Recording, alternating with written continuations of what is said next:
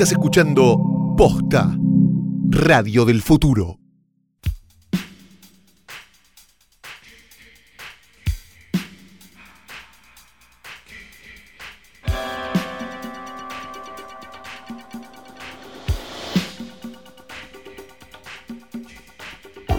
Buenas noches, buenas tardes, buenos días, o como sea el orden de esas cosas, o cuando sea que le hayan dado play a esto, que es un nuevo episodio de Hoy tras Noche. Mi nombre es Fiorella Sargenti. Y mi nombre es Camila Pericé y estoy honrada de que me vuelvan a llamar para Menos mal, conducir señora. este programa. No, usted ya vino y usted no está Sí, viniendo claro. a conducir, así que me, Estoy me totalmente drogada, así que no me importa. Ah, ok, entonces está muy bien. Sí. Eh, ¿Qué tal? ¿Cómo estás? Bien, ay, qué lindo. Traje el escritorio y, y ¿sabes qué? Además del escritorio, traje a, a Nico, conocido por Nico y John John y Nico. Nico. Sí, y también traje a, a un invitado. Yo te iba a preguntar quién Sí. era este lumpen que habíamos Pesaba, sentado acá. pesaba un poco igual. Sí. Sí que es flaquito, me Sí. pude, me lo, me lo banqué. Y él vino caminando, además, hay que decirlo. Sí, sí, sí, es verdad. Hola. Hola, ¿qué tal? Hola, ¿qué tal? Soy Zulma Lobato. Yay, trajimos a Zulma. Zulma, por fin, por fin. Qué alegría total. Qué linda película que hiciste, Zulma. La verdad que no esperábamos Sí, tanto es de vos. impresionante.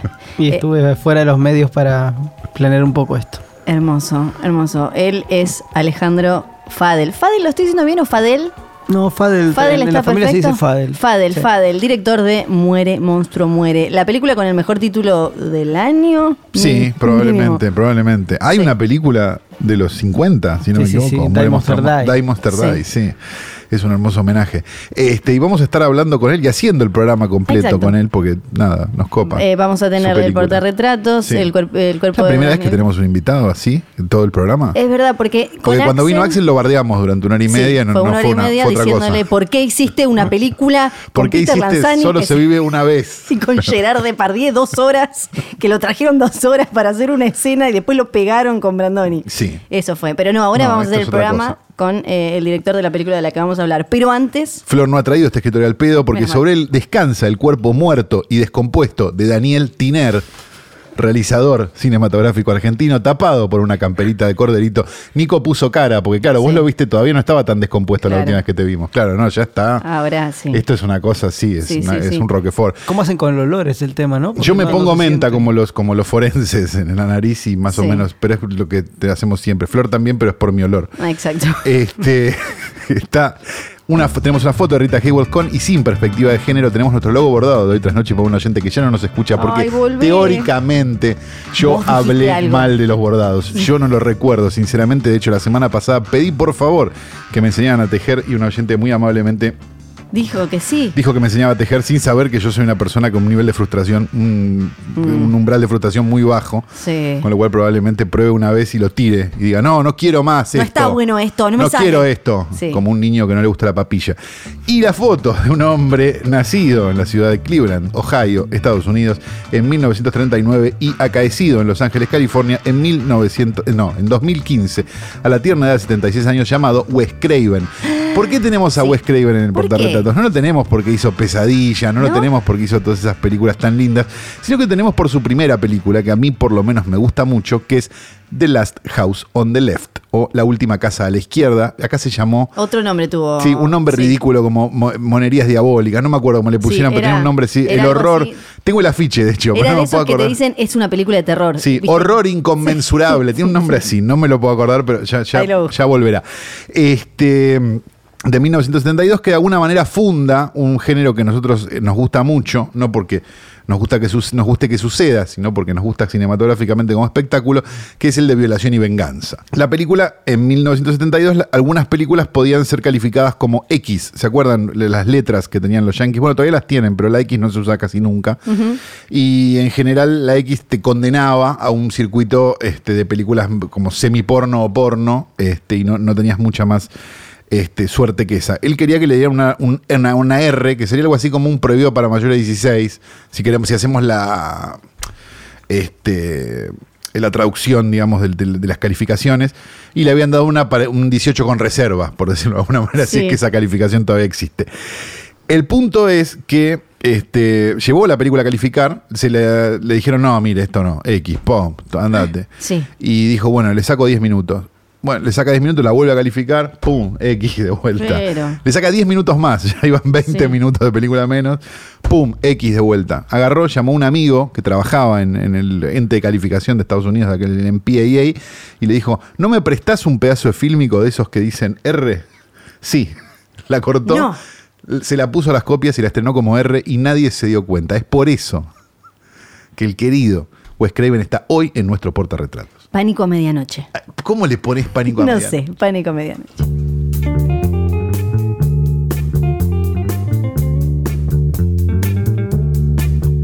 Antes de hablar un poco más con nuestro invitado sobre la película que estrenó esta semana, tenemos que hacer el repaso por la cartelera. ¿Lo tenés? eh, Tenemos que hacer un Camila? exhaustivo Sí. repaso por la cartelera, sí, ¿Por Florencia, qué? tengo acá.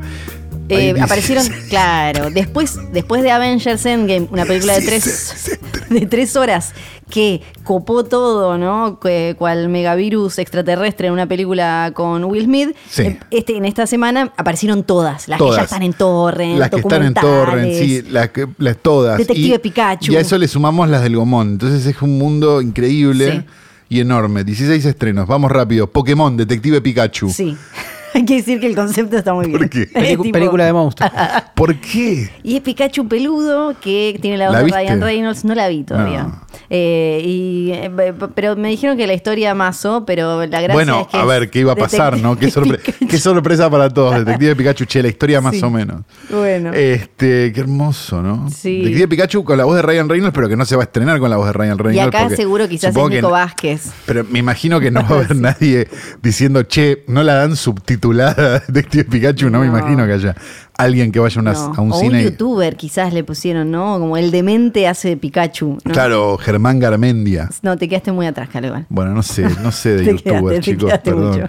Se estrenó también Maestras del Engaño, que es una remake de Dos Pícaros Sinvergüenzas, que es una remake de otra. Exactamente. Sí. Sí, no la vi, te la debo. No la vi. Eh, me, me- me pregunté hoy y la verdad que no lo googleé. Mirá, mirá- mirá lo que me Sí. importó esto que te voy a decir. ¿De dónde salió Rebel Wilson? No sé de dónde salió. Eh, yo la primera vez que la vi fue en Porque en un momento apareció. Sí. Es como, bueno, de repente está Rebel Wilson en todos lados. La vi en Damas en Guerra, en Bridesmaids, en haciendo. Los de- hermanos Grimsby estaba también. Sí, haciendo. Y de golpe eh, en, en Pitch Perfect pasó adelante. Ah. Pero igual en general, no sé, en esta siempre terminan haciendo chistes con su cuerpo. Es la nueva Melissa McCarthy. Eh, claro. Quedó sí. un poco vieja Melissa. Sí, Se solo puso a actuar en serio. Por suerte, porque creo que muy bien, por cierto. Creo que Melissa hizo menos, eh, hizo menos películas en las que todo el humor pasara porque eh, tiene sobrepeso. Me parece que eh, esta eh, va más por ahí. Siempre es como me tiré un pedo, Ah, eh, bien. no me entra la ropa. Ah, puede ser un espectáculo muy edificante. Ahora que me estás cambiando el plan Sí. realmente el fin de semana. Eh, se estrenó también Regresa a mí. Se estrenó en cines y en Torrent, ¿no? Porque, Las bueno, dos cosas. sí. Otro, otro caso del título local del horror. Porque Ben se llama, is back. Claro, Ben is back porque el hijo adicto de Julia Roberts vuelve para Navidad. Ah, y es verdad, es una historia real. No, no. Sí, hermoso. El hijo de, que tiene cinco años, no sé cuánto tiene el hijo. Eh, pero regresa a mí, es el- un tema de Tony Braxton y no, no sé, pero no está mal igual la película, pero la tenemos en torrents y en aviones de diferentes aerolíneas. No tiene ningún sentido. Bien. Eh, se estrenó Entre la razón y la locura. ¿eh? Buenísima, Una pará. película. ¿Le puedo contar la- ¿Les puedo contar la historia de Por esa? favor, sí, quiero saberlo todo. Eh, para empezar, ya el gancho es eh, increíble. Es una película sobre cómo hicieron la primera edición del diccionario de Oxford. Sí, es- no estoy inventando. O sea que, digamos, si había algo que te aburría más que un diccionario, es una película sobre Sí. su realización. Exacto, y un idioma que no es el nuestro, además. Eh, bueno, lo No tenemos. puedo creer esto. Salió el libro hace unos años. Es como Víctor García de la Concha, de Motion Picture, ¿no? El de la Real Academia Española. Sale el libro. A Mel Gibson le copa, ¿no? Entre, entre ir preso, pegarle a la germu, Sí, decir ser alguna nazi cosa, ser nazi. y otras ocupaciones, sí. Él, él se enganchó y dijo, la quiero dirigir, la quiero protagonizar. No se le dio para dirigir, Claro. se le dio para protagonizar. Puso a un a alguien con quien ya había trabajado, no me acuerdo si era eh, un guionista o qué, a dirigir la película. Farad Safinia. Sí, pero la película no sale con el director en, ti- en- en cartel. Se fue también. Sí, pusieron un seudónimo porque cuando estaban por terminar la película. También tocó culos como el de le la dicen, película de "No". niños esa. Ellos habían estado filmando en eh, creo que era Irlanda o algo así, porque era más barato que ir a, ir a Oxford. Claro. Entonces, cuando la estaban por terminar, el director le, supuestamente le dice a los productores, bueno chicos, necesito algo más de guita, porque ahora quiero ir a Oxford a hacer unas escenas más para que Claro. eh, generar algo... mm, eh, La, bar- la filmaron en el barrio inglés de Liniers. Más Claro. o menos. Y los chabones le dijeron, no, ustedes ya se pasaron de presupuesto, minga, no les vamos a dar más guita. Ahí Mel Gibson gritó judíos y ahí se pudrió todo de vuelta, claro. Y aparte está, está John Penn también, que Ah. estaría gritando, no sé, como Sí, causas sí. latinoamericanas. O no con un camarógrafo siempre, acordate. Claro, sí. Él salva gente del Katrina, pero con un camarógrafo. Podría haber puesto la plata del Chapo Guzmán, pero no la puso. Y entonces la película quedó en un limbo, sin, sin terminar, y, quedó como previa al montaje dando vueltas por ahí. No se sabe bien quién la terminó de alguna manera. Cuando la ves decís, te das, te das cuenta, decís, esto, al- esto le falta un golpe de horno. Le falta el documental de Netflix de la de, de, la de Wells, como para que tenga un- algún tipo de. Igual, Sí. igual Gibson tiene algo interesante, perdón que me meten No, en la adelante, conversación. está para eso. Parece que el cine estuviera inventado en 1700 y el loco filma en esa época, ¿no? Sí. Con un nivel de barbarie, de, de- de- de- tiene algo, tiene algo muy tiene. Radical él como director. Es que acá. No él- avalo, no avalo su algunas No, qué ideas, sé yo, pero, es bueno, qué sé yo. pero parece es que un estuviera poco- filmando en, eh, hace, Sí. hace muchos antes que Edison, ¿no? En esta, esta lo que tiene es que el, el guion es un bajón y intentan darle como con ciertos movimientos de cámara y eso es un dinamismo Ritmo. que el guion no tiene. Entonces es como... mm, Mové no la cámara. claro. Estamos hablando de un diccionario. Es tipo como de golpe parece MTV y es una película con John Penn internado. Es como cuando que Scorsese quiso hacer la de la ambulancia, algo así. Claro. Como que entendió el MTV de una El forma. tema es que la película entonces quedó definitivamente en un limbo. eh, los productores lograron de alguna manera terminarla. Estrenarla en Argentina. y solo se estrena en algunos países. Nosotros tenemos la suerte de que de, de ser uno de esos países. Como Hard Target de Van Damme. Eh, Sí, acá se estrenó y en el resto del mundo. Bueno, sí, así. Bien, perfecto. Eh, eh, se llama Entre la, la razón y la locura. ¿eh? que podría porque- ser la historia de la película. ¿no? Exacto, en inglés es el profesor y el loco, porque eh, Mel Gibson hace de un profesor y John Penn ¿Esta no está hace de. Los torrents? Está en los torrents. Ah, yo la vi pasar y la dejé pasar en los torrents, imagínate lo que es. Sí. Se estrenó también El Artista Anónimo, ¿eh? un film finlandés. ¿eh? Ok. Un viejo negociador de arte dejado atrás por la industrialización de la actividad. ¿Cuál es la industrialización de la actividad? Está a punto de conseguir la hazaña más importante de su trayectoria, hacer que un icono infravalorado le devuelva su fortuna. Es la de Connie Duprat está. Mi obra maestra, ¿no? Sí. ¿De Sí. Bueno, hay es que la- ver las fechas. es la obra maestra de Hay esa que ver las película? Es la pregunta para mí. Es cuando, cuando salís, es la sensación que La obra maestra es, claro, salir de verla y decir, ah, no la tengo que ver más. Eh, se estrenó también Garabandal. Solo un Dios lo, solo Dios lo sabe. ¿eh? Ok. El 8 de junio de 1961 en una pequeña aldea del norte de España. Perdón por mi lectura, pero no traje los de leer. San Sebastián de Garabandal. Cuatro niñas afirman haber tenido una aparición de San Miguel Arcángel. Días después, 2 de junio. no, no. Esta película es para católicos, ¿no? Eh, bueno, pará. ¿Es una película para católicos? Tengo para. Viste que hay, que, se estrenan, te meten la- la- las evangélicas, te las meten así Sí. como películas en serio y no. Próximamente en Caprichos de Flor vamos a hablar del cine religioso y cómo se, se metió y se instaló. No, está bien, pero Cecil B. DeMille es una cosa. No, no, Esto- no, no. El, el- ese que uno no se entera que existe en Estados Unidos, de entre las películas que más recaudaron el año, el año pasado, no que más recaudaron, entre las que entre lo que gastaron y ganaron eh, salieron mejor paradas, hay un montón religiosas que uno no se entera que existen porque van como por otro carril de la vida. O sea, y por lo que estoy leyendo en la sinopsis, que tiene 2, 4, 6, 8, 10, 12 en, Sí. en cines argentinos, me parece porque no pudieron resumir ¿no? lo, lo que tenían que poner. ¿Cómo anduvo la de Palau, perdón, a todo esto? La de Palau, no sé. Lo ¿Sabes podemos no sé? buscar. Sí, ya te lo digo. Podemos buscar en Ultracine. Porque ahí tenés un... Claro, sí. Ah, perdón, me estoy metiendo en- No, No. está bien. No, lo que digo es, me, me llama la atención que Pues no en Brasil tiene... tienen, en Brasil tienen supermercado Sí. las películas Sí, evangélicas. sí. ¿eh? Bueno, habían hecho esa que eran dos partes, ¿te acordás? Que habían Eh, traído al actor y todo y te lo vendían como que viene a hacer una película sobre la historia del dueño de la Iglesia Universal. No, y de pero no hecho, sabías que era a tem- en favor. los templos de la Iglesia Universal se, monta- se montan espectáculos medio teatrales que a veces toman elementos de Matrix, de otras películas, entonces las hacen como reinterpretaciones bíblicas con una puesta en escena medio Cirque du Soleil, que bueno, por lo menos tienen Sí. creatividad, las misas son más parecidas desde hace muchos años. Y nada, así que la cuestión es que esto, no sé qué será, No sé. pero, pero no, tiene, no tiene un drama. No, Es como, bueno, claro. y vienen dos investigadores, por lo que veo acá, ¿no? Y, y este, trabajando para comprender dónde está la verdad. Pero no hay un crimen, no es que las nenitas le hicieron algo a la oscura, nada. Bueno, son nenas igual, no creo que le hagan nada. Este, se estrenó también Mirai, mi pequeña hermana. Mirai, ¿no? Es como, como, como chileno. Sí. Cachai, cachai, mi Pero es una película japonesa igual. Ok. Es eh, de alguna manera, es occidental, ¿no? En este caso, claro, Sí. pues, pues está eh, en Occidente en realidad, este. Chile en comparación, si fuera uruguaya sería más fácil. Podríamos hacer el chiste más redondo. Un, un pequeño niño disfruta de su feliz infancia hasta la llegada de su pequeña hermana, me importa tres carajos. Bueno, se trata también Bonnie Bonita, ¿eh? una película brasileña. Estamos hace 15 minutos haciendo Sí, esto. sí, pues ya, ya, Sí. por favor. y faltan todavía. Este, Beatriz, una chica de 16 años que después de la muerte de su madre se muda a Brasil con un padre ausente. Basta, basta, Sí. padre ausente. Palau no llevó mucha gente, ¿eh? según No. Ultracine, eh, unas 9.000 eh, espectadores. Es muchísimo, entrego mi dedo gordo por 9.000 espectadores. Pero para Palau, que yo pensé que iba a tener más. Ya mismo acá lo ofrezco, si hay 9.000 personas que quieran llevarse que un ver pedazo de dedo, lo ofrezco ya mismo. Se estrenó también este, una película que se llama El sonido de los tulipanes. ¿eh? Un, eh, Pablo Rago es un escritor convertido en periodista que debe volver sobre los últimos pasos de su padre este, luego de que muera en condiciones extrañas. ¿eh? Así que aparentemente esto es un thriller. ¿eh? Eh, también se estrenó Escuela Monte, un documental de un niño de 8 años aprende y explora el espesor del bosque. Ya, perdónenme, sí, pero no. largo. Se estrenó también Gran Orquesta, documental de Peri Azar, que cuenta la historia de que encuentran un montón, esta la vi, encuentran un montón de, mm, de partituras en la basura, de, de algo que parecía ser una orquesta de jazz que Sí. nadie sabía bien quién era, y empiezan a desandar el camino hasta que vuelven a armar la orquesta. Es un delirio. Muy Si bien. tienen ganas de ver un documental medio delirante, Ajá. está bueno. El bosque de los perros, también una joven de 35 años vuelve a su pueblo natal. ¡Basta! ¡Basta! ¡Basta!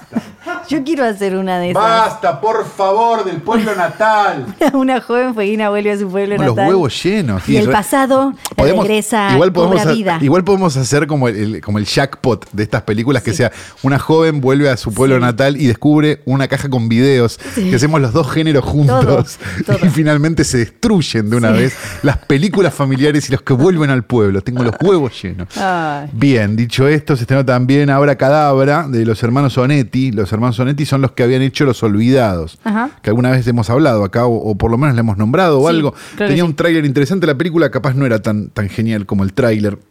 La habíamos, la habíamos titulado como The Pequen, Texas, la The Pequen Chainsaw Massacre Sí. a jugar por su por su tráiler y esta es- se llama Abracadabra y es básicamente un ejercicio de construcción de giallo. O sea, es un giallo con todos los, los lugares comunes del giallo, Sí. que es muy meritorio, pero, pero también es parte de un- una moda, ¿no? Ajá. Prácticamente ya a esta altura es como todo, el- todo remite a eso y todo está medio así. Este, no, no me volvió muy loco, no, no voy a mentir. Este, y se estrenó también una película argentina del señor Alejandro Fadel llamada Muere, Monstruo, Muere, Muere, del año Monstruo, 2018. Sí. Y tenemos justo al director acá. Ah, Menos mal que no nos pareció una poronga, porque si no. No, y ¿Te vamos a hablar de ella. ¡Qué papelón! Empezando ya. Ya.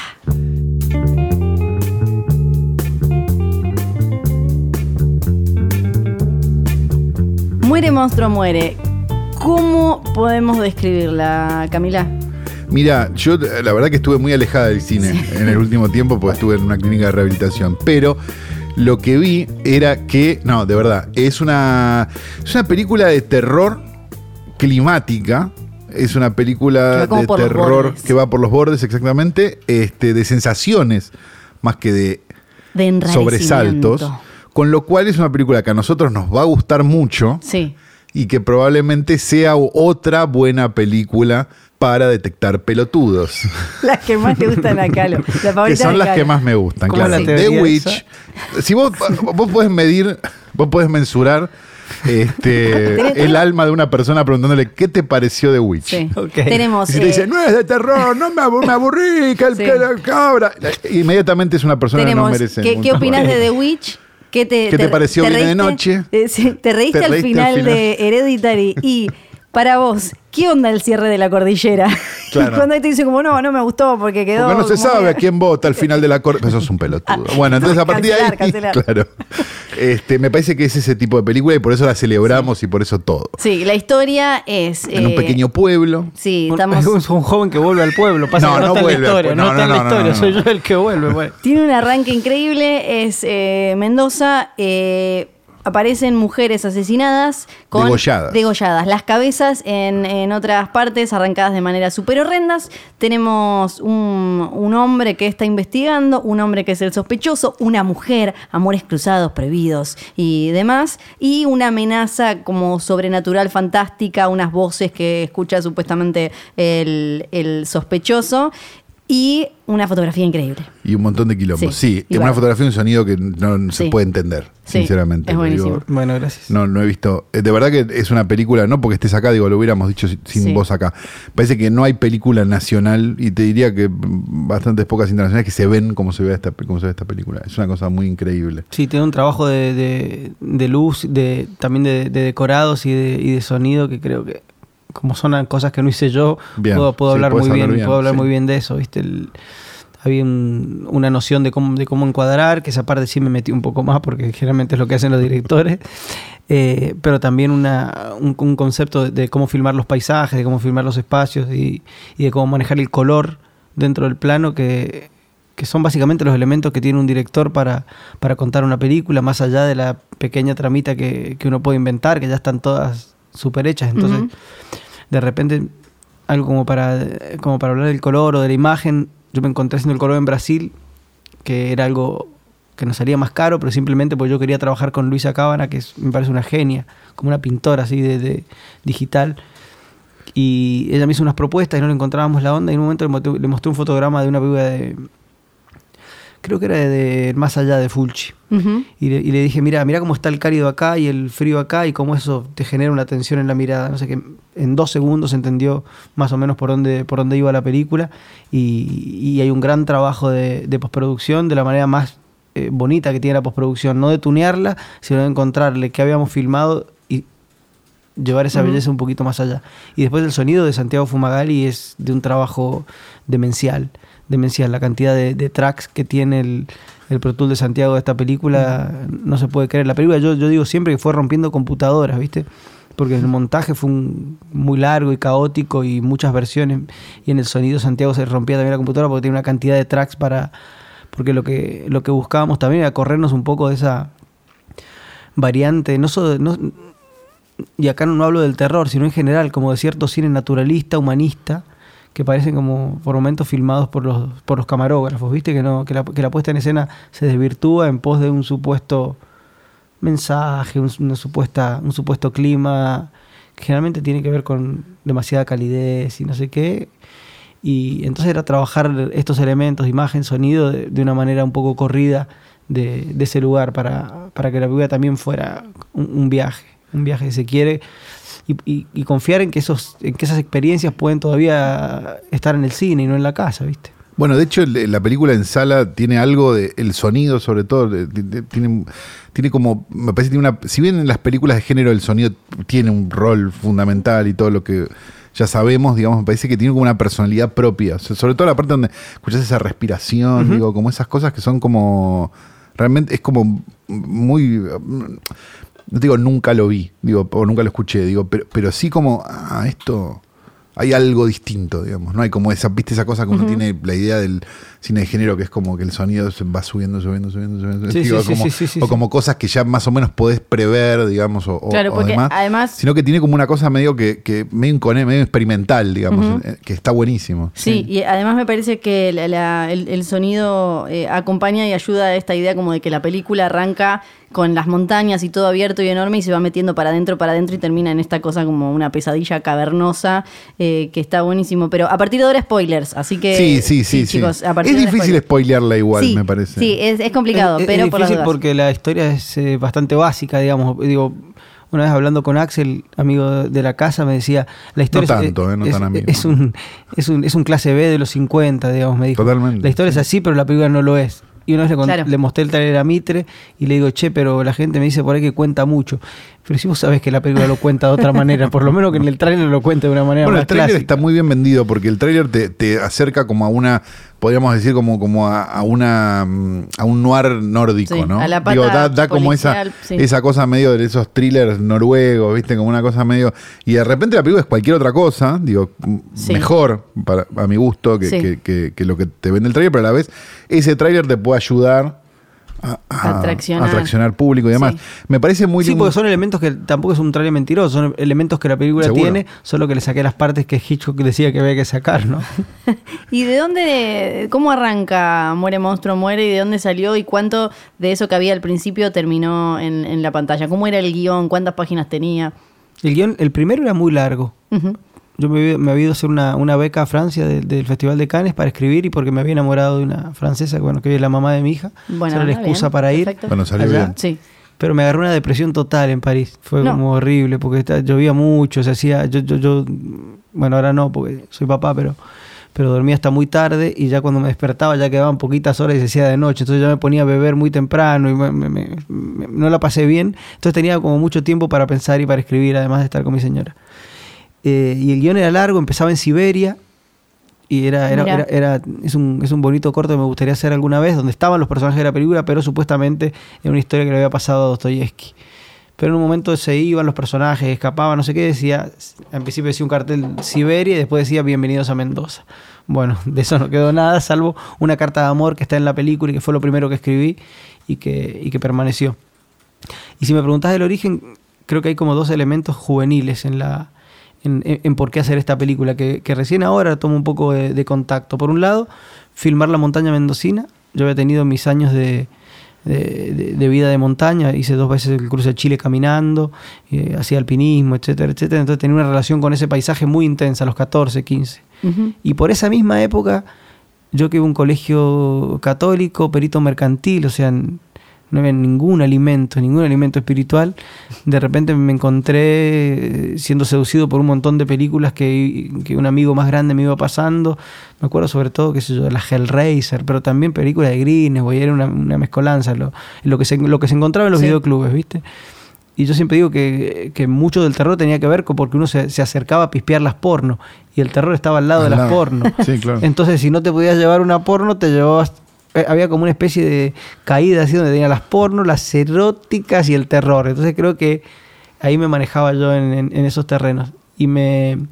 Y sin, sin pensarlo demasiado, empecé a viajar. Yo vivía en, un- una ciudad chica, en Tunuyán, a 80 kilómetros de Mendoza, y me iba todos los miércoles a tomar un curso de, historia del cine Alianza Francesa, a alquilar películas por una semana, a una comiquería a comprarme figuritas de los monstruos de la Universal y lo que encontrara, a comprarme la cosa también, y me volvía en el último bondi a las 10 de la noche con todo ese material. A la, Hermoso. a la semana siguiente volvía, devolvía las películas, lo otro ya me lo quedaba y volvía a alquilar nuevas películas. Y porque ahí conseguía los que eran como los que las películas que, que- que me empezaron a fascinar más desde la cinefilia, de investigar un poco, que eran las películas de, del periodo mudo y los, la película de monstruos y incluso las, las anteriores, tipo Noferatu, Freaks, esa onda.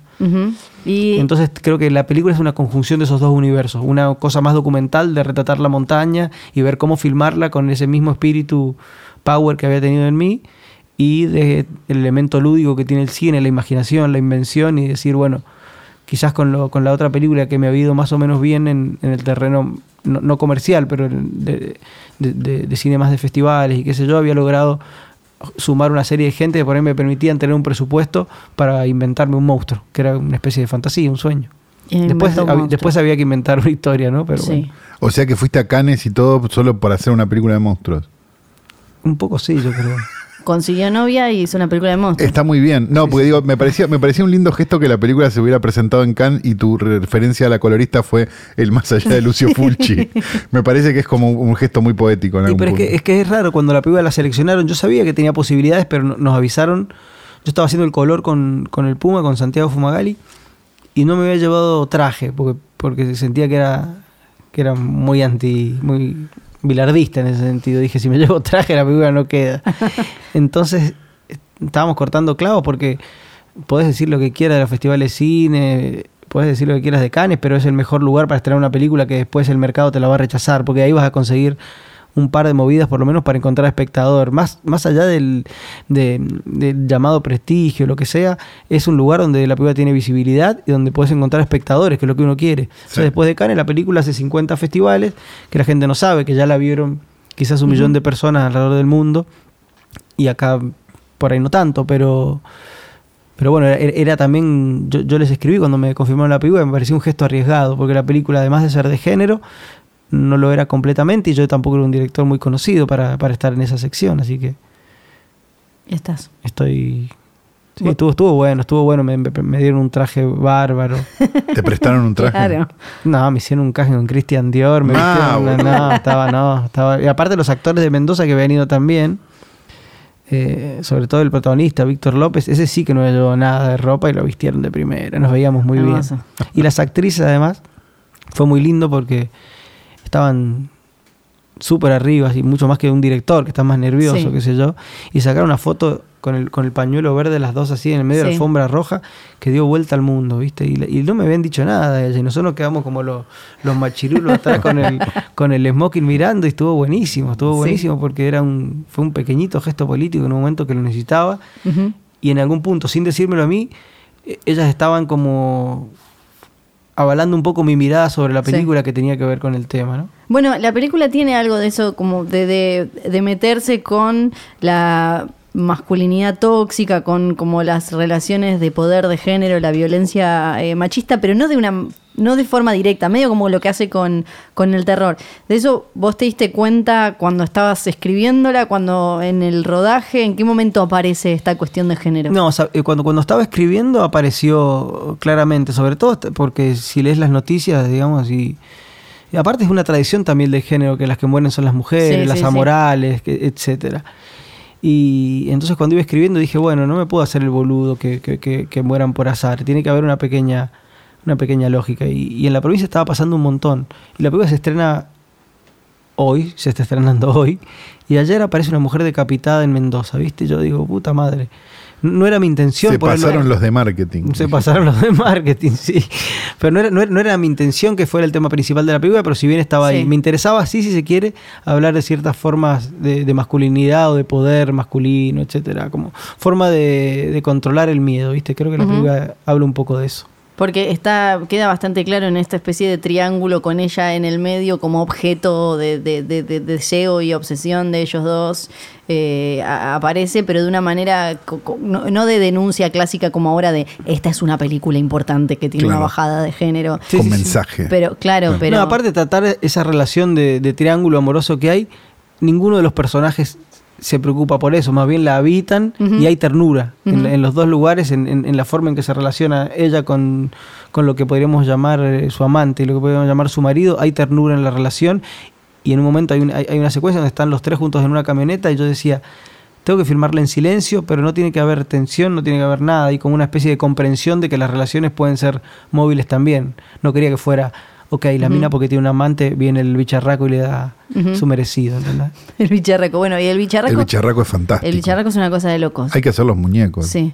Está, está, está, lo vamos a traer. Es que es, es muy maravilloso. O sea, cómo- sería caro para hacerlo ahora, pero lo vamos a, lo vamos a hacer. Deberían hacerlo. Me parece, bueno, lo hablé con vos eh, antes, digo, lo hablamos en- cuando hablamos de la película, pero digo, pero me parece que es una película que, que independientemente de, de cómo le vaya, digamos, que ya es medio un azar, me parece que es una película que sí recontra va a funcionar a nivel remeras o cosas en el Sí. digo no de verdad digo vas a ir probablemente cuando vayas a una convención de, de- de cine de terror afuera vas a encontrar una remera del monstruo. Sí, sí, cuando se digo o ese tipo de cosas. Seguramente pase porque porque digo tiene esa tiene ese, esa madera de, de película que, que quizás no se comprenda ahora o digo o, o no tenga el, digamos el, el super éxito que debería tener digo y después probablemente se- a, la- a los postres digas ah esto Sí, a nosotros creo que lo. No sé.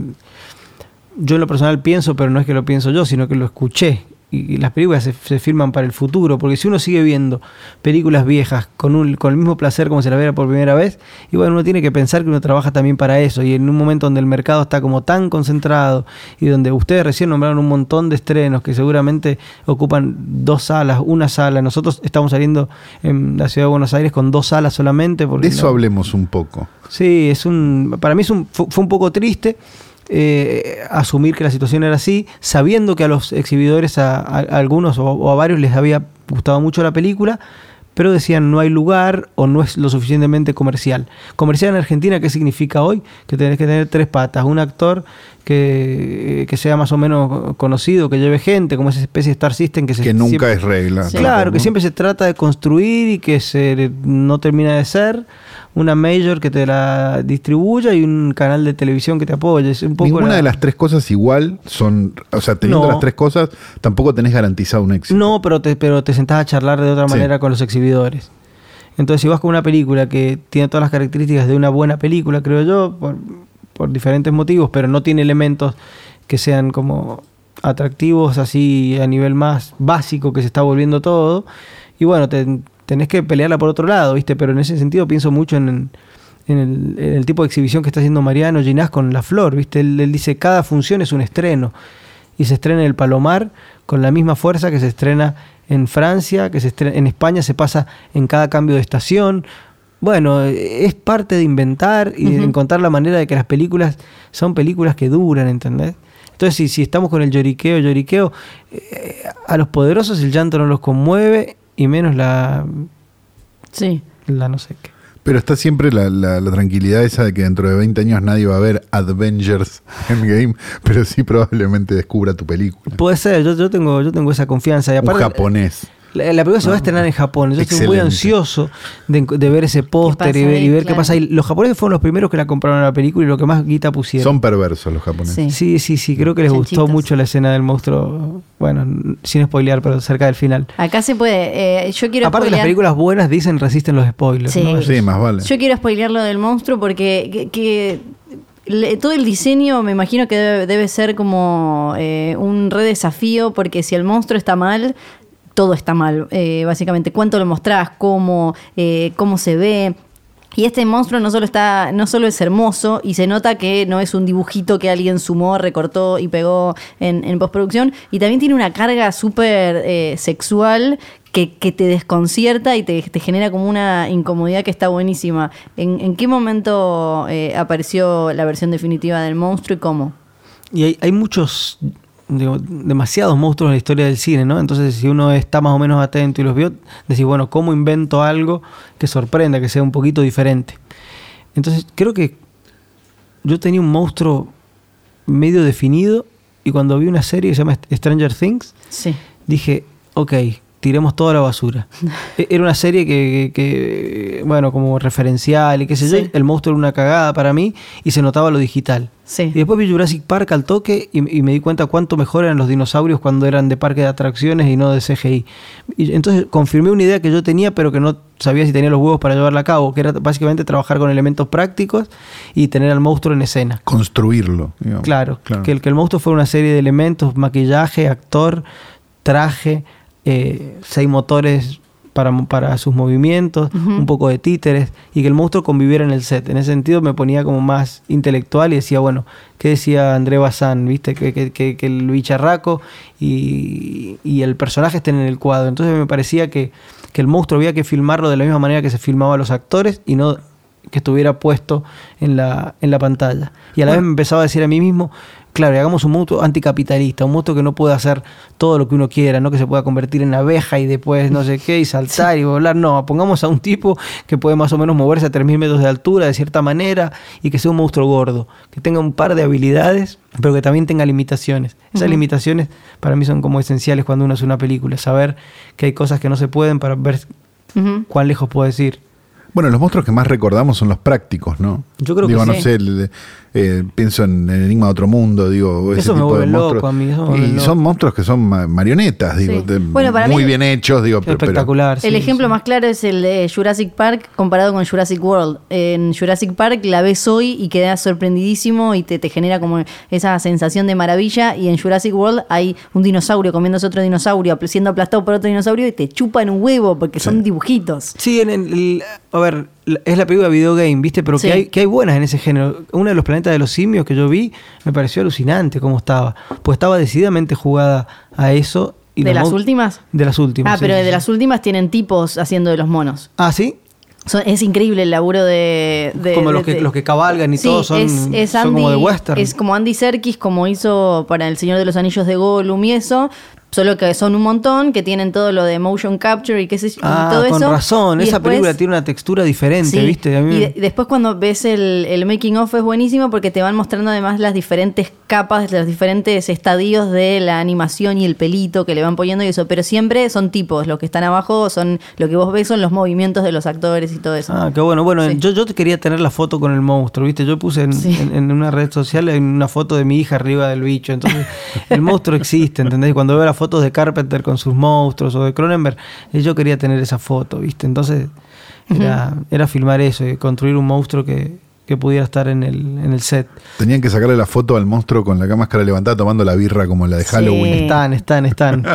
Claro, juro, que se- juro que después se las mando por mail a todas esas. Es buenísimo. Y ahora que sale la película, ¿vas a ver, eh, así como hacían antes que iban a comprar los diarios a primera hora para leer las críticas, sos de leer ahora en redes? Sí, soy en un enfermo. soy- en eso soy un enfermo y mi mujer me saca el celular y... Sí, claro. No te tenés que enojar, ¿sabes? Que no vale.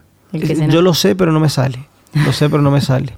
Había un loco que escribió una crítica de mierda y yo digo, claro, ahora la, la opinión es distinta, ¿viste? Uno espera leer un texto sobre una película que a uno como director lo, lo ilumine en su trabajo, que lo haga repensar y qué sé yo, y de repente publican algo como una crítica que son dos renglones escritos por un loco que estaba meando y con el celu en la otra mano, ¿viste? Llenándolo de virus para, para escribir la crítica. Entonces parece como que el meo está casi impreso Sí. en la crítica, ¿viste? Y ahora que todo el mundo puede opinar, ¿te intriga eh, entrar como en, en- en las páginas en las que puede opinar cualquiera, no solo la crítica, y ver qué ponen, qué entienden?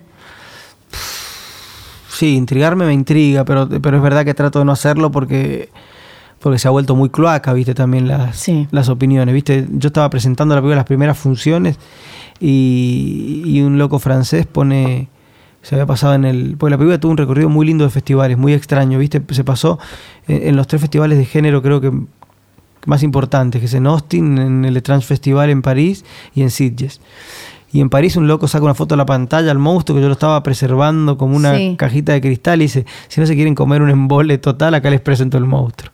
Y yo, me No. puse, y yo me puse a llorar, ¿viste? Pero a llorar de verdad. Estaba en mi casa y me puse a llorar y dije, ¿por qué alguien puede hacer esta maldad sin sentido? ¿entendés? Cuando lo que ¿Y más lo nos- toqueaste después? ¿Lo buscaste en Facebook todo? no, no, pues no, yo Facebook tengo uno, pero que es el de mi mamá, que tengo la clave, porque mi mamá usa las claves, la misma clave para todo, para el mail, todo. Entonces una vez necesitaba ver algo en Facebook y yo la, la combinación de, de, de letra, que no es muy, no es muy difícil, entonces uso el Facebook de mi mamá para chequear las cosas. Pero, pero Lo hubieras amenazado desde el Facebook de tu Claro. mamá. no, trato de ser respetuoso y que la vieja no, no sufra con los, con los ataques de cólera mío, ¿no? Pero, pero bueno, pero me dio por la bola, ¿sabes por qué? Porque el- cuando hablamos de este monstruo como artesanal y qué sé yo, lo que te pide es que vos recuperes la fe en el artificio, en lo que, en lo que vos sabés que es mentira y a la vez te produce un efecto de verdad. Entonces, cuando algún pelotudo dice, lo- lo pre- me molesta más eso que un spoiler, que te cuenten la trama, me molesta más que te develen algo que la película se, se, se reserva para el final para ver qué te pasa con eso, ¿viste? ¿Cuál es la teoría más demente que leíste en redes sociales? Yo leí una que aseme- asemejaba las tres M's al nombre del presidente y cosas. Sí, sí, también, también lo leí, también lo leí. Muere. Macri, muere, como Pero no seamos malos, yo Claro, no. es un yo- poco mucho. No, es muy lilita desear muertes, Claro. no, yo, yo no le deseo la y muerte a andar nadie. buscando como mensajes. Sí se puede, pero sí se puede buscar varios significados. Además en Ujú. Francia también el presidente tiene una M, ¿no? Pero Claro, por eso, por eso la M del medio está invertida, el que vea la película sabrá por qué. claro, eso tiene más sentido. Sí, bueno, eh, de- nosotros tenemos que seguir, Nosotros tenemos que seguir con este programa. pero él no se va. Él no se va, él se queda acá. Él se queda acá. yo bueno, soy fan, yo soy fan. Yo vine a hablar un rato de mi película, pero ahora quiero el video club de Cal, quiero eh, tu sección. todo, no, yo estoy, de yo Flor, estoy todo. con placer aquí. Hermoso. Bueno, entonces me toca a mí, ¿no? Eh, contarles que de golpe estábamos así bien charlando con el invitado.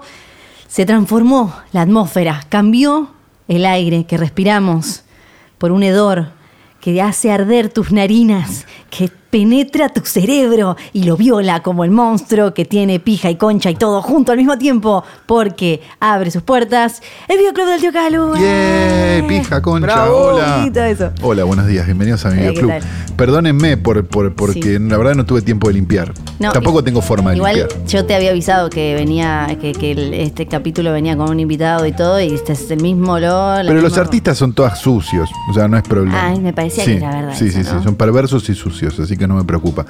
Este, vamos a recomendar una película del año pasado que apareció en la intersección de la calle este, Beiró, Avenida Beiró y calle Torrent. Ah, sí, sí. Creo que deberíamos, sacar, deberíamos sacarnos una foto ahí Sí. para, este, para promoción, Flor.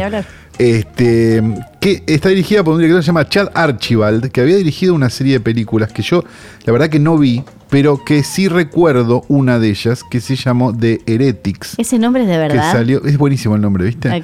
Que estuvo el año pasado dando vueltas Sí. y demás. La verdad que esta da la sensación de que es como un director de películas de terror, Sí. de esas medio directo a video, pero esta tiene como una vuelta un poco más, este, me parece que se va de la media. La película es canadiense, aclaremos esto también. Canadiense. Es un dato importante y se llama I'll Take Your Dead, que sería algo así como Me llevo a tus muertos. Sí. Cuenta la historia de un tipo que es como un. ¿Te acordás de, de- de, ¿Cómo se llama? De Harvey Keitel en Pulp Fiction. Sí. Que vos te mandaste una cagada y él te soluciona. Sí. Bueno, él, digamos, lo que hace es. Es un fixer. No, ni siquiera. No. Es un tipo que se deshace de los muertos. O sea, tiene un proceso, ácido, una bañadera, una sierra Claro. y una serie de cosas y se deshace de los muertos. Lo contratan unos Un fixer más extremo. Exacto, para, para deshacerse de un quilombito que tuvieron, qué sé yo, y cuando está en el medio de la, de la faena, descubre que una de las personas no murió. Ajá. Y la empieza a tener en su casa, Sí. secuestrada, Sí. porque no termina de entender muy bien qué es lo que él tiene que hacer frente a eso. Ok. Es interesante la película, definitivamente. Es interesante, porque es una película sobre relación de padres e hijos Sí. y un montón de cosas más, además de una de un thriller o de una película de terror. Ok. Así que si no la vieron, probablemente si no están muy afilados, ¿Cómo es que se llama? I'll take your dead. Me llevaré a tus muertos. O me llevo a sus muertos. O como, no sé, porque viste que es como medio. Sí. Me llevaría a sus muertos. Sí, ¿a dónde? Este, qué sé yo. No sé. Búsquenla por ahí y vuélvanse locos. Bueno, no tanto, pero la verdad, muchachos, estamos grabando esto un jueves, tampoco me pidan tanto, ¿no?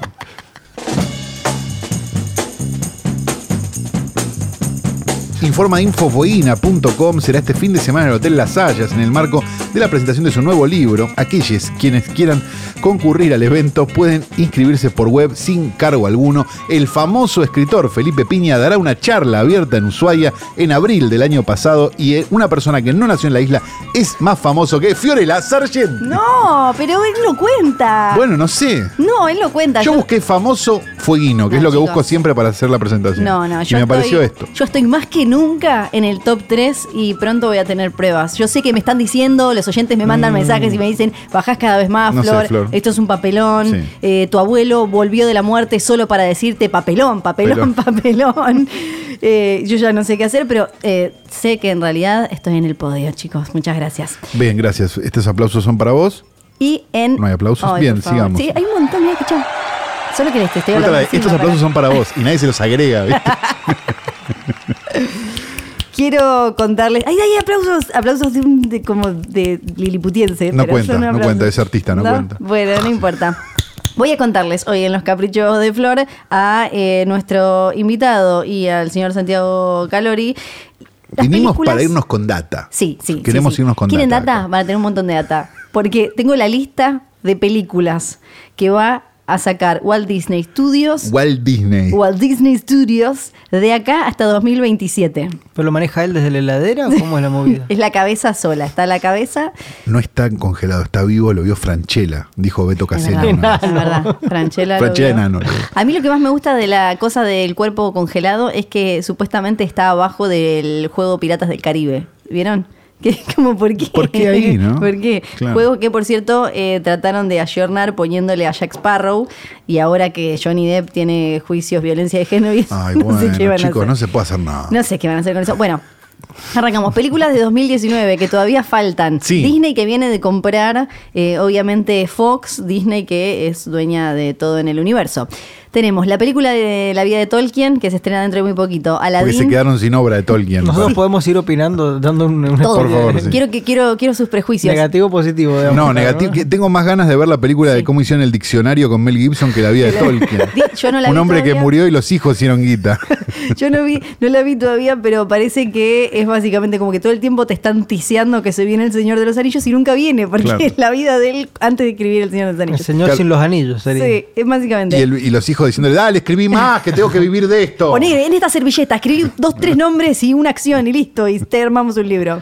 Un besito grande para lo- todos los herederos. Eh, después tenemos Aladdin, la versión live action. Pero Eh, esa ya está. Esa se estrena ahora dentro de muy poco. Esa es la de Will Smith, azul. Exacto, eh, dirigida por Guy Ritchie. Uy, que- dobles ganas. ¿no? Guy Ritchie que ya tiene, ya tiene más malas que buenas. Podemos empezar Sí, a Guy decir, Ritchie no, ya desde, la, está. desde la de Madonna que tiene malas, eso, más malas que después buenas. vino Creo el Rey eran todas Arturo. malas, ¿no? es como que te Las dos primeras te hicieron creer como, bueno, qué sé yo, Claro. simpático este boludo. Y Sí, después pero era como... que- que- claro, que se, se dejaba de editar en Moviola, creo que esa era la gran novedad.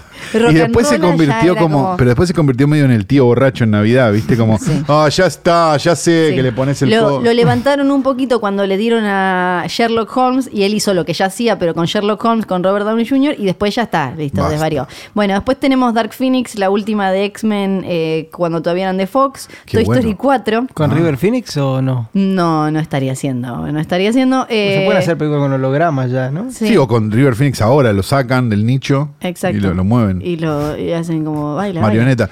Eh, Toy Story 4 se estrena el mismo día que la nueva de Chucky.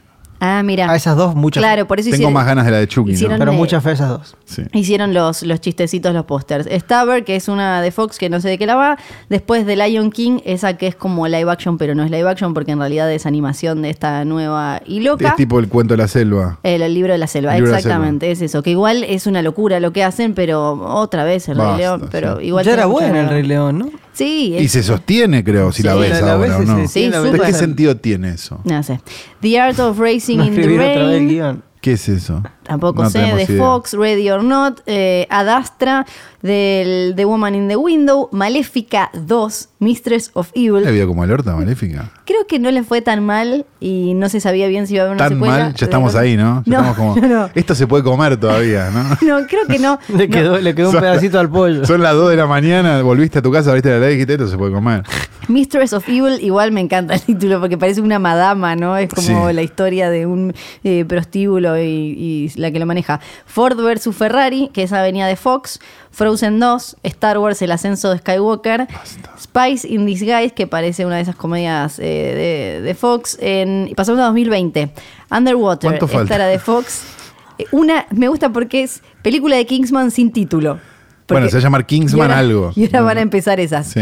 Eh, Call of the Wild, Onward, Mulan, Mulan también live La van a hacer de vuelta. La... Mulan ¿Cuál, es, ¿Cuál es la joda de hacerlas de vuelta? Y No que la gente va a verlas. The New Mutants, que es una de La X-Men que... gente va a verla. Esa es una excusa.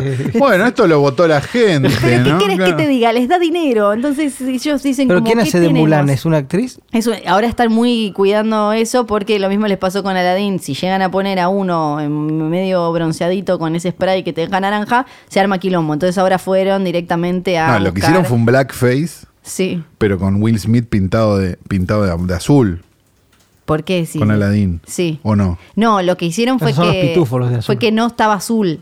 En las Ah, no estaba imágenes. azul. Ah, no estaba azul en las primeras En las primeras imágenes. imágenes no estaba azul y, y la gente Ah, enloqueció. yo vi las segundas Claro, la imágenes. gente enloqueció y salió por ahí, ¿cómo que no está azul el genio? Y no sé qué cosas muy súper Leí muchas quejas igual sobre Will Smith porque no les parecía lo suficientemente negro. Que eso me parece fantástico. Sí, eh, eh, lo- cuando les dicen a los, a los ne- negros que no son lo Spike Lee suficientemente negros. salió a quejarse, ¿no? Claro, es, como- es- es fantástico Sí. que no, no es lo suficientemente negro. Bueno, no sé qué decir. A Denzel también a veces le caen, le caen con eso como No, ah, pero Denzel es verdad. a vos te quieren Porque porque, Denzel vos es te más blanco que Obama. Negro, negro, pobre y trans. Claro, eh, Debería ser la.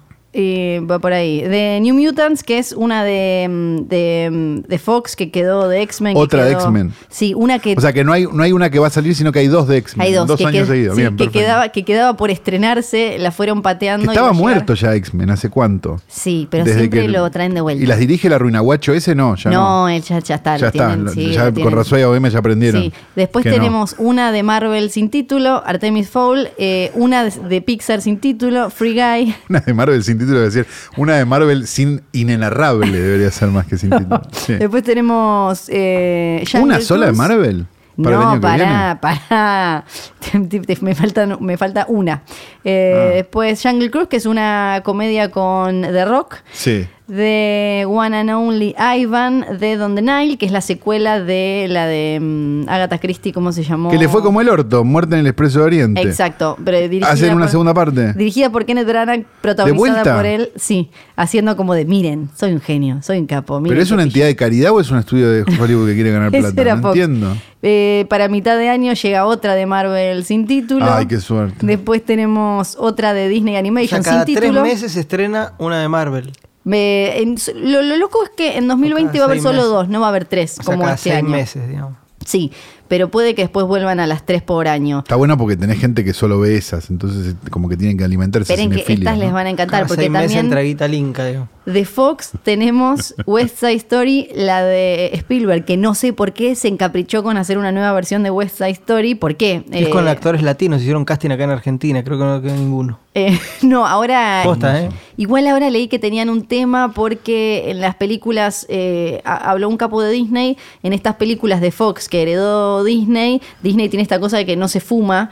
Eh, que no se fuman sus películas, entonces ahora van a ver cómo acomodan un montón de cosas porque no pueden fumar en sus películas. Y ya como hubo por ejemplo quejas también. Story. Claro, y hubo quejas de que no les pareció, que Spielberg no les pareció lo suficientemente judío. Tenemos para cerrar eh, 2020. ¿Por Cruella. cuántos años quedan? Quedan un montón, No, pero voy a hacerlo Dios. más rápido. No, por Dios. Que Cruella, que eh, entiendo, si no me acuerdo mal, que es una versión live action de Cruella de Bill. 2021 lo arrancamos con una que no es película- maléfica. Y los 101 dálmatas lo van a hacer ahora con unos perrunos Ah. de verdad. con, con ¿no? unos que parecen de verdad, pero que no son perros. En 2021 tenemos un montón de películas sin título. Arrancamos con películas sin título de Marvel, seguimos con eh, película de Disney No live más. action sin título. Película. Esto es como voy. ver. Me invitaron es acá, como- yo me voy. pero esto es como ver el porno con las rayas verdes. O sea, no tiene sentido. ¿Para lo qué que sigue? haciendo. Tenemos otra de Marvel, otra live action de Disney, otra de Pixar, una de Indiana ¿Pero Jones. las están escribiendo por lo menos o las largan ahí? Las tienen. Hagamos acá una Indiana Jones, pone. Igual, bueno, más de Marvel, más de Disney Animation, pero lo más loco para mí es que cerramos 2021 con Avatar 2. ¿Por qué? ¿Quién la pidió? ¿Por qué Avatar 2? Igual, eh, si a vos te asombra Avatar, Avatar 2, agárrate. Después en 2022 tenemos Marvel, Pixar, Marvel, eh, Disney live, ac- live Action, Pixar, eh, Disney Live Action, Marvel, Disney live, ac- live Action, Disney Live Action, Disney Animation, Star Wars. Nos vamos a 2023. puedo Tenemos. Disney Live Action, Avatar 3. Nos vamos Pero a... no saben ni cómo le va a ir a la 2. Pará, nos vamos a 2024, Star Wars, que no se sabe qué es. Nos vamos a 2025, Avatar 4. Pero que se, hace- se hace- se hace- Avatar 4. pero que se hacen las mismas películas una y otra vez. todos ¿La los filman años. todas juntas? Pará, ¿qué sigue? Decime que la filman todas juntas. por lo menos. 2026. Para mí es un proyecto científico más que película de Avatar cine. 4. 2026 tenemos Y siempre Star alguna Wars. aventura se puede inventar, pero... Y en 2027, Avatar 5. Vos me estás jodiendo. 2027 ya está real, programado. sí. Pero ¿quién va a estar vivo para el Está- 2027? Ojalá se extinga el mundo antes de que Claro. exista Avatar 5. Avatar Si Sí, siguen, verdad si siguen tirando plástico en los océanos, no llegamos a Avatar 5. No, vamos a estar todos azules. Y ahora que los dejo a todos pensando en Avatar 5 y cierro los caprichos de De Flor. Gracias, Flor.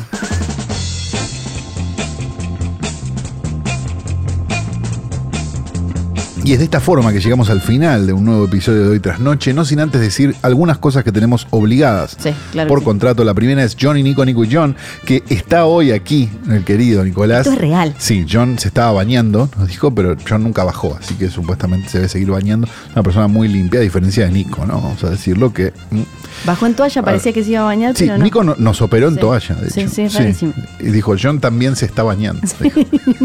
Eh, tenemos también que decir Bebe Sanso, porque Claro es súper importante para nosotros, para nuestra vida y para un montón de cosas. El querido Claudio Sanso, lo amamos desde aquí.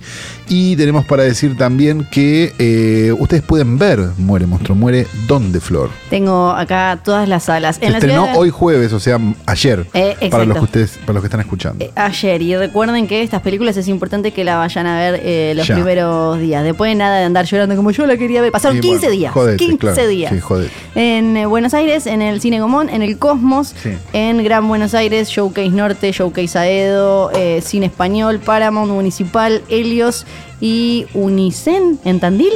En Mendoza, Cinemark Mendoza, Village Mendoza, en Tucumán, Orestes, Caviglia. En San Juan, Cine Municipal, La Rioja, Espacio 73. Bien, y tenemos una primicia exclusiva. Tenemos merch de la película, porque no solo Avengers tiene merch. No. ¿Qué tenemos? Vamos Ajá. a ofrecer al que tenga ganas de ver la película y le guste el programa de ustedes, que como me gusta tanto como a mí, tenemos unas tacitas mágicas como los de los superhéroes, pero hechas en Argentina, made in Argentina, pero que funcionan muy bien para Oh. tomar el té y donde aparece Es el de esas que le monstruo. tirás agua caliente y te Exacto, aparece. le da calor. Ah, alegría Y- total. Y, tenemos también dos gorritas para regalar de la película, así que si quieren darle, ¿cómo se llama? RT o F- A- AFIP. no sé dale cómo dale a. FIP y dale RT. Y likeame todo. No, vamos a hacer así. Manden un mail a bebesanso.posta.fm y le- después se las, Sí. las hacemos llegar. Y- Cuando Riverito por Lotería Nacional Vivan, el vivan en Buenos Aires. No le vamos a mandar por No, correo nada. No, chicos, no. O en Mendoza se la podemos hacer llegar también, Ahí pero, va, en Mendoza sí. pero y, sí, vamos a regalar un par de cosas para que... y vayan a eh, arroba posta FM en Instagram, ahí ponemos una fotito y también repartimos alguna cosa por esa vía. Exactamente. Dicho todo esto. Gracias, Alejandro, gracias, por Alejandro, venir. haber venido. Gracias Muchísimas por gracias a ustedes, los felicito, es un programa genial. Muchas gracias. Gracias, ay, qué emoción total, Bueno, mira. ahora sí, chao. Ay, chau, hasta luego. Mi nombre es Camila Pericé. Yo soy Fiorella Sargenti. Y Zulma Lobato.